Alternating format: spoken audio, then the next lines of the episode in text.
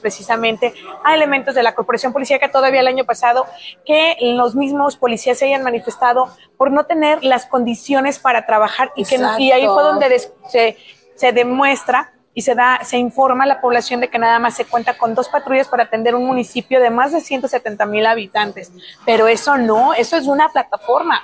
O sea, eh, la manera tan irresponsable del alcalde de querer minimizar su incapacidad en los temas de seguridad pública. Así, y pues ahí precisamente hago un pequeño recuento de todo esto, de lo que me está mencionando Celia, y pues el presidente no tuvo otra que contestarme como lo que es, como un reverendo patán.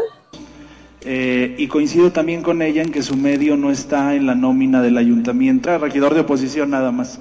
Afortunadamente no militaba en tu partido.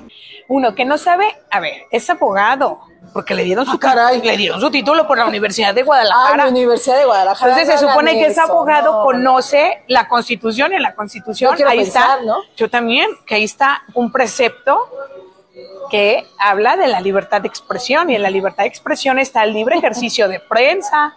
No puedes entrar. Digo, ¿cómo por qué? ¿Quién lo dice? Mm. No, es que tú no puedes entrar. Digo, yo no puedo entrar. Me dice, no, no puedes entrar. ¿Quién, te, quién lo ordena? Nunca me dijo el tipo que ya después, por mensajes y en comentarios de la transmisión que se hizo de las tres plataformas, dejaron de que es un tipo que está de aviador en el DIF, así lo ponen, y que lo utiliza el gobierno, para agredir, para agredir mujeres. Mujeres, porque hombres no. Porque